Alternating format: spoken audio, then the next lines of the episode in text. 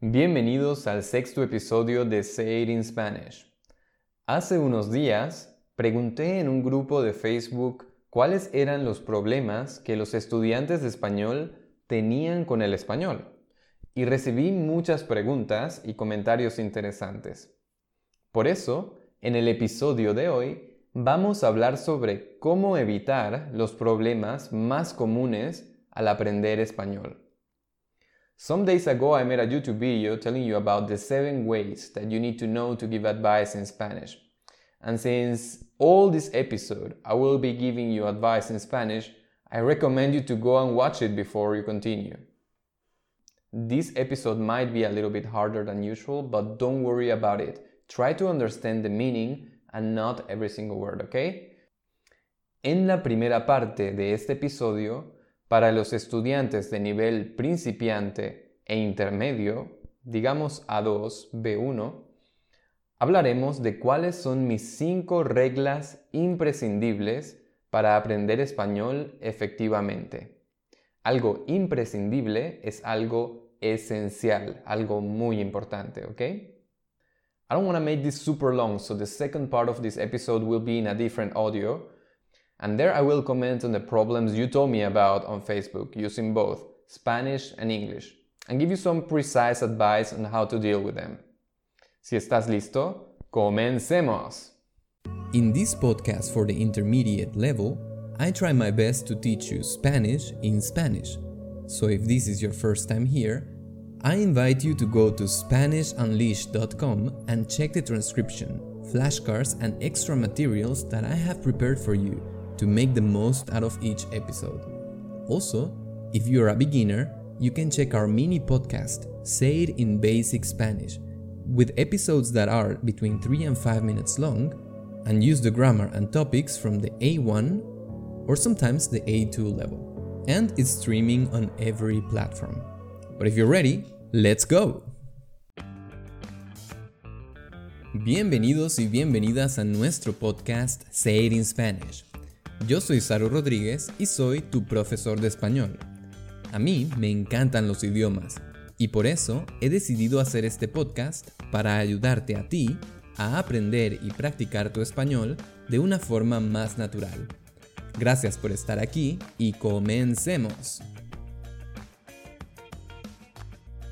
Bueno chicos, todos sabemos que aprender un idioma es un proceso que tiene sus altibajos esto significa que algunos días aprender es divertido, nos parece fácil, sencillo, y nos sentimos como unos ganadores, como unos campeones.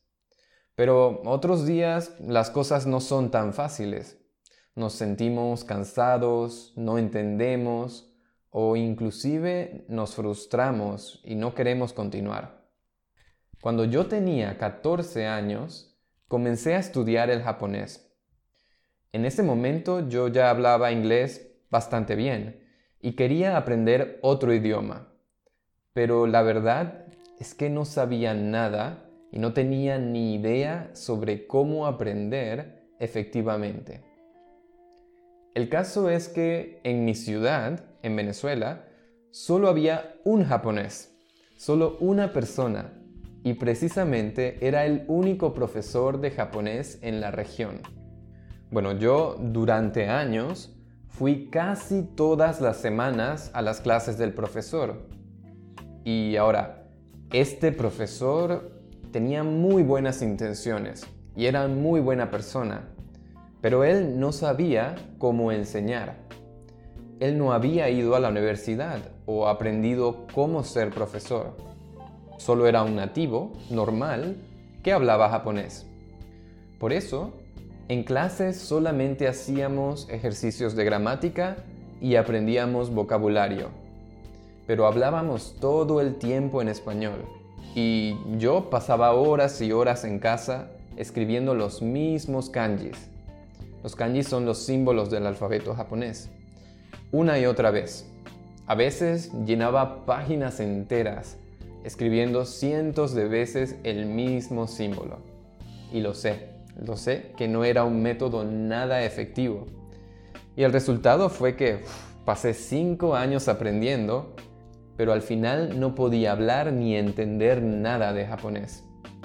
Y cada vez que pasaba uno o dos meses sin ir a clases, lo olvidaba todo. Y tenía que volver a comenzar casi desde el inicio. Creo que en una situación así, la mayoría de las personas normalmente dejaría de aprender japonés, ¿no? Pero yo nunca me sentí desmotivado.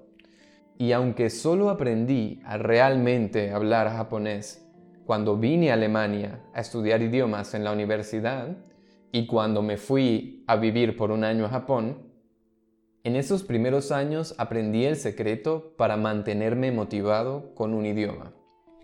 Y por eso, mi consejo número uno tiene relación con la motivación y es, número uno, Busca un motivo más grande que tu curiosidad.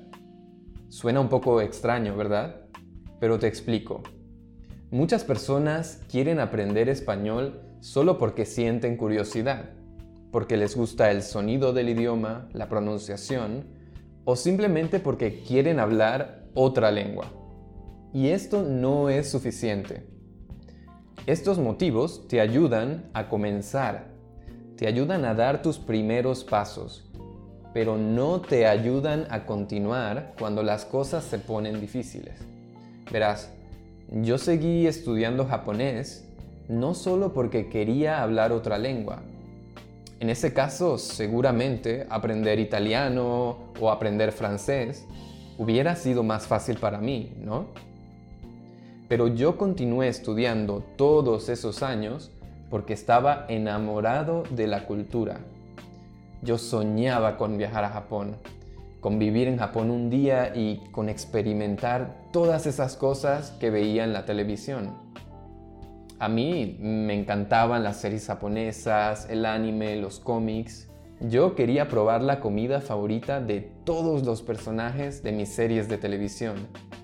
Quería ver el monte Fuji, y caminar por entre los árboles rojos en el otoño.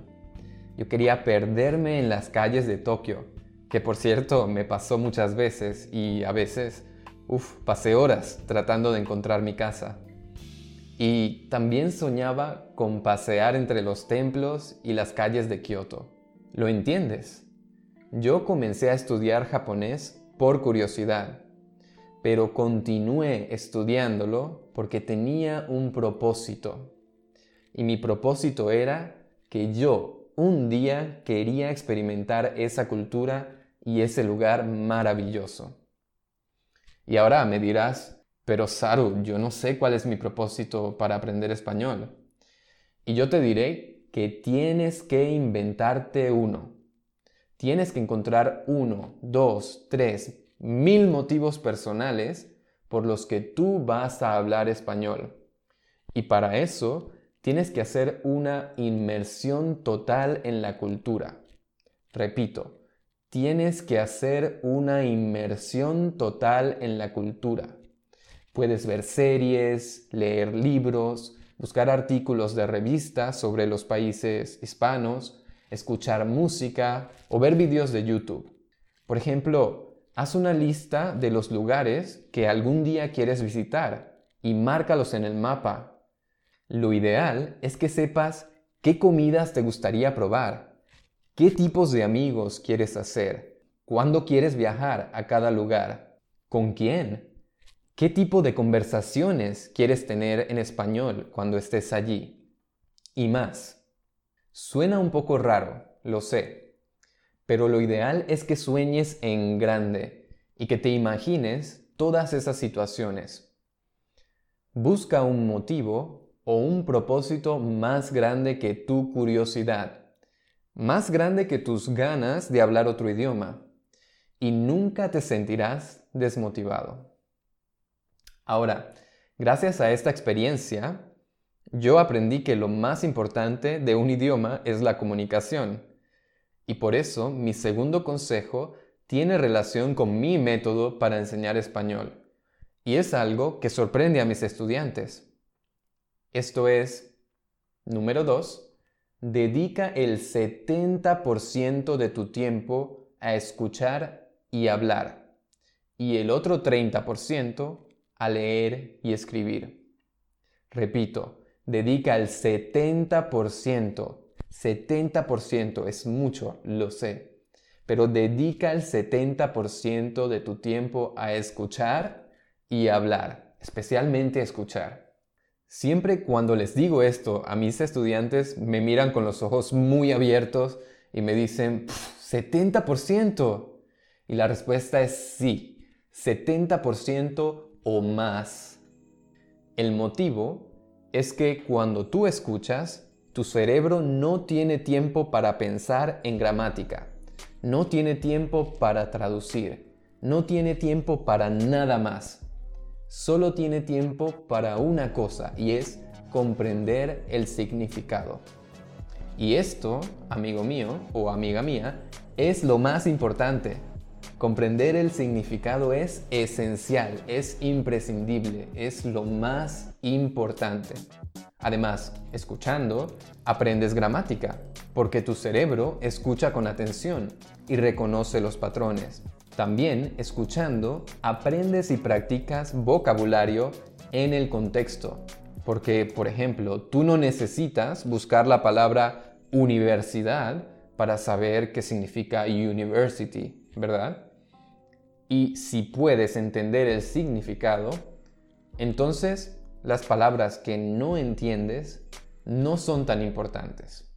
Además, muchos estudiantes dicen que nosotros, los hispanos, hablamos muy rápido. Y yo siempre les digo que nosotros no hablamos muy rápido. No, no, no, no, no. Ustedes escuchan muy lento. Porque ustedes escuchan muy poco español. Otra vez, nosotros no hablamos muy rápido. Ustedes escuchan muy lento. Lo sé, no me odies. Pero es que escuchar es un hábito. Por ejemplo, piensa en una persona que hable muy rápido en tu idioma. Puede ser un youtuber o un famoso. Busca uno de sus vídeos y escúchalo a 2x, es decir, al doble de la velocidad. Al principio, Seguro no entiendes mucho, pero después de un minuto tu cerebro se acostumbra y ahora, cuando tú escuches a esa persona a la velocidad normal, sentirás que es súper lento, increíblemente lento. Tú puedes acostumbrarte rápidamente a la velocidad de tu idioma nativo porque has escuchado mucho y te lo prometo, si tú escuchas mucho en español, sucederá lo mismo. Además, no tienes que entenderlo todo. Los hispanos no siempre entendemos 100% de las palabras. A veces, cuando hablamos con personas de otro país, usamos modismos, usamos slang diferentes, tenemos acentos muy distintos o hablamos con palabras locales pero siempre entendemos el significado. Por eso, aunque a mí el acento de Chile me parece súper rápido y un poco extraño, yo no tengo problemas cuando hablo con mis amigos chilenos. Yo no tengo ni idea de qué significan algunas palabras que ellos usan, pero esas palabras no son importantes para entender el significado de la frase. Y tú tienes que concentrarte en lo mismo. No intentes comprender todas las palabras, intenta comprender el significado, ¿ok? Mi tercer consejo tiene que ver con este último punto. Y es, número 3, nunca traduzcas o trates de entender todas las palabras. Lo mejor es que te enfoques en entender el significado. Es decir, si lees o escuchas una frase o un texto y no tienes ni idea de qué significa, claro que puedes buscar en tu diccionario, pero no traduzcas todo. No pongas toda la frase en Google Translator. En lugar de ello, busca primero el verbo. Y ahora que conoces el verbo, ¿puedes imaginar cuál es el tema? ¿No? Entonces, busca una o dos palabras clave que creas que son importantes. Quizás hay algunas palabras que son similares en inglés, en francés, en italiano u otro idioma que hablas. ¿Entiendes un poco más? Bueno, sigue así, pero nunca pongas toda la frase en el traductor. El problema de muchos estudiantes es que se acostumbran a traducirlo todo y cuando hablan, en lugar de pensar en español, intentan pensar en su idioma y traducir. Y adivina qué, esto nunca funciona por dos motivos. Primero, idiomas distintos tienen reglas distintas y muchas cosas no se pueden traducir directamente. Y si lo haces, nadie te va a entender. Y segundo, traduciendo pierdes mucho tiempo. Y en una conversación normal no tienes tiempo para traducir.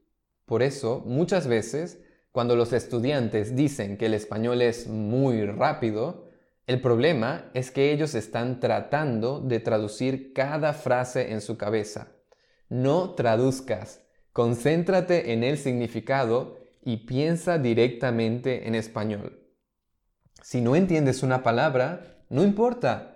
Quizás simplemente esa palabra no es importante o no la necesitas. ¿Ok? Thank you for listening to Say It in Spanish. If you like this episode so far, Don't forget to hit the like button and share this episode with your friends. Also, remember that you can find the full transcription of the episode, as well as the flashcards and extra materials, in our website SpanishUnleashed.com. Or you can visit holazaru.com for information about our group and private lessons. Thank you for your support and let's continue with the episode. ¡Vamos! Mi consejo número 4 es el siguiente. Normalmente, Los estudiantes aprenden con libros de gramática, con ejercicios de huecos y con materiales aburridos. Pero, número 4. ¿Y si aprendes español con historias? Cuando aprendemos con historias, es más fácil para nosotros recordar vocabulario, frases y además que son más interesantes que los textos aburridos de los libros. Así que busca historias cortas en español. Intenta leer un libro que ya has leído en tu propio idioma, pero en español. O mejor aún, escribe tus propias historias. Escribir historias de tu pasado o de tu vida diaria te ayudarán a entender cuáles son las palabras que tú necesitas aprender, cuál es la gramática que te hace falta. Y al final, mm, siempre que hablamos con personas, contamos historias. Así que es una de las mejores formas de aprender y practicar tu español. Escribe, lee, escucha historias y de este modo puedes aprender todo lo que necesitas aprender en el contexto y puedes dejar para después esos temas que ni te gustan ni te interesan. Yo, por ejemplo, casi nunca cocino. No me gusta mucho cocinar. Por lo tanto, yo normalmente no hablo en español ni de técnicas de cocina, ni de ingredientes, no hablo nunca de especias, ni de instrumentos para cocinar. Y la pregunta es, si yo nunca hablo de esto en mi propio idioma, ¿para qué? ¿Para qué voy a pasar horas y horas aprendiendo palabras sobre este tema? Mis historias siempre tienen relación con otras cosas. Mis historias siempre tienen relación con los viajes, con las experiencias y las aventuras. Y por eso, cuando yo aprendo un idioma nuevo, busco este tipo de historias, busco este tipo de temas y aprendo este vocabulario primero. Por eso te recomiendo que tú hagas lo mismo. Mi último consejo es, número 5, si quieres mejorar en conversación, la única opción que tienes es hablar más español. Repito, si quieres mejorar en conversación, la única opción es que hables más español. Déjame que te cuente una historia un poco más reciente. En el año 2018, yo empecé a estudiar chino en la universidad. A mí el chino me parece un idioma súper interesante y yo quiero vivir en Taiwán. Por eso, por dos años, fui a clases intensivas junto con los estudiantes del máster de chino. El problema es que en esos dos años, casi todo nuestro estudio se enfocó en aprender a leer y a escribir. Las clases de chino desde el primer día hasta el último fueron en inglés o en alemán. Todo el tiempo traducíamos frases, aprendíamos a escribir nuevos caracteres y leíamos mucho. Pero solo unas pocas veces escuchamos o practicamos conversación. El resultado es que en este momento yo puedo leer y escribir más o menos en chino, casi al nivel B1. Pero cuando quiero hablar con mis amigos de Taiwán, de China y de Hong Kong, por ejemplo, no puedo entender, no puedo expresarme, ni siquiera en el nivel más básico, ni siquiera en el nivel de principiantes. Esto ha ocasionado en mí una frustración que ha sido muy difícil para mí de superar y que ha afectado negativamente mi motivación para aprender. Y es que la diferencia entre mis habilidades de lectura y escritura y mis habilidades de comunicación, esa diferencia es tan grande que llevarlas al mismo nivel ha sido un proceso muy duro emocionalmente y muy frustrante. ¿Te imaginas poder leer en el nivel B1, pero tener que practicar con tu profesor con temas como me llamo Saru, soy de Venezuela? Ah, es imposible. El caso es que al escuchar y hablar, la mayoría de los temas de nivel intermedio son muy difíciles para mí pero los temas del nivel muy básico son súper aburridos. ¡Oh, terrible! Y yo no quiero que ninguno de mis estudiantes pase por una situación como esta con el español. Por eso, en mis clases, ellos tienen que hablar en español desde el primer día. Que solo conoces una frase en español. Bueno, no importa. Aprendamos a usar esa frase en todas las situaciones posibles. ¿Que necesitas combinar español e inglés? Bueno, no pasa nada, pero habla en español. ¿Que no sabes decir lo que quieres decir en español? Bueno, dilo en palabras más simples o cuenta tu historia en el tiempo presente y usa tu cuerpo, usa tus gestos para comunicarte, pero habla español, ¿ok? Normalmente, en mis primeras cinco lecciones, mis estudiantes aprenden los patrones más importantes para poder hacer preguntas y entender mis explicaciones directamente en español. Y con muchas de esas frases no necesitas aprender mucha gramática, no necesitas aprender conjugaciones o nada de gramática complicada. I really want to help everybody with this and because of that right now I'm finishing a free mini course called Survival Spanish, where I teach you 10 phrases that you can use and combine to have simple conversations in Spanish using the infinitive, meaning that you don't have to think about the conjugation or anything like that. If you would like to have access to this mini course once it's out, which I think is going to be one week after I post this episode, or also if you know someone who wants to learn Spanish, and doesn't know where to start, you can go to holasaru.com, don't forget the H in the beginning, holasaru.com, and send me a message through the contact form. Tell me that you want to access this mini course, and I will send you an email when the free course is open on the 8th of February. The 8th of February of the year 2021, and it's going to be there forever. So, people from the future, if you're listening, you still can profit from this mini course anytime you want. Hablar, amigo mío, es lo más importante y lo más satisfactorio de aprender un idioma.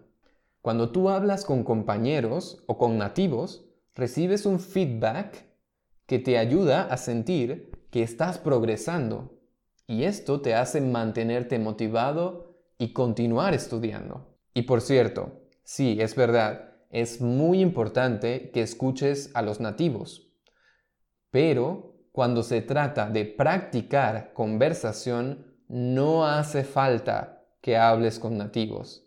De hecho, No importa con quién hables español. Lo importante es que hables. Let me tell you in English. When it comes to listening, it is very important that you listen to natives from all places and all origins with all kinds of accents. But when it comes to practicing conversation, you don't really have to talk to natives. Actually, it doesn't even matter who are you speaking to in Spanish, as long as he can answer you back and have a conversation with you. The important thing is that you do speak Spanish, so it's perfectly fine if you're not talking to a native, search for someone who is also learning Spanish in your level and practice with them. That's gonna make it a lot easier for you to feel comfortable and to not to panic, especially when you are a beginner, okay? Es más, si eres una persona tímida o si estás en el nivel principiante, hablar con tus compañeros es igual o es más efectivo a veces que hablar con un nativo, porque no sentirás tanto miedo de cometer un error y te sentirás más cómodo para hablar. So because of this, I decided to open a free weekly conversation class on Zoom, starting the 6th of February and not stopping until a meteorite hits my town or a zombie apocalypse starts. So if you are coming from the future, you can still join. Now, in this conversation class, we will use certain topics to get together and practice conversational Spanish in small group sessions. I will open two groups, one for beginners, meaning A1 or A2 level, and one for intermediate students, which are in the B1, B2 level. And we will meet every single week on Saturday at 3 p.m. German time. Now, this is completely for free. But don't take me wrong, you do have to pay. Just not with money, but with your effort and with your commitment. I promise I will be working really hard and giving my best to help you. But if you really want to participate and take your Spanish to the next level, I will ask you to be brave, show up, and commit to using your Spanish as much as you can. To do that, I have created a new Facebook group only for brave students who want to get better at conversation and are ready to join in our weekly challenges. In this group, you cannot be passive. You will be asked to make things happen by picking up your phone, opening the camera, and sharing your Spanish with us in a series of challenges. I'll say it again. What you don't pay in money, you will pay with effort. That's why only the active members of our community will have access to the Zoom lessons. And I will share the topics, the materials, and the registration link only in that group. So if you're ready, if you're feeling brave, if you want to take your Spanish to the next level, go to Facebook and search for the group called Practice Spanish Conversation, Hola Sarus Tribe. Go live on your phone or your computer for one or two minutes and introduce yourself.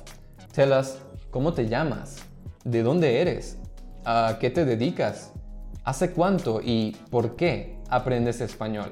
I'm really, really looking forward to see you there. And don't worry about it, you can join anytime as long as you're ready to get good in conversation and participate. ¿Ok?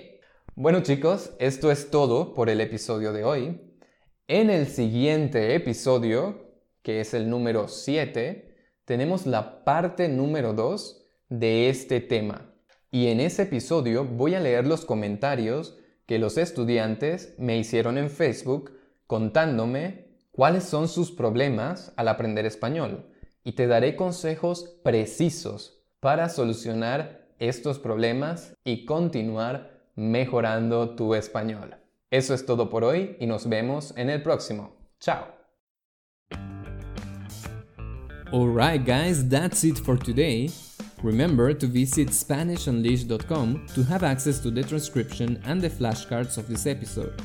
If you like this podcast, you can support me by hitting the like button, or if you want to financially support my work, I would really appreciate any donation that you can make on PayPal through the link on the description. Or if you prefer, you can join the members area of SpanishUnleashed.com and enjoy all the premium materials that I have prepared for you. Also, you can check our courses, lessons, and learning materials at holasaru.com. Una vez más, gracias por estar aquí y nos vemos en el próximo.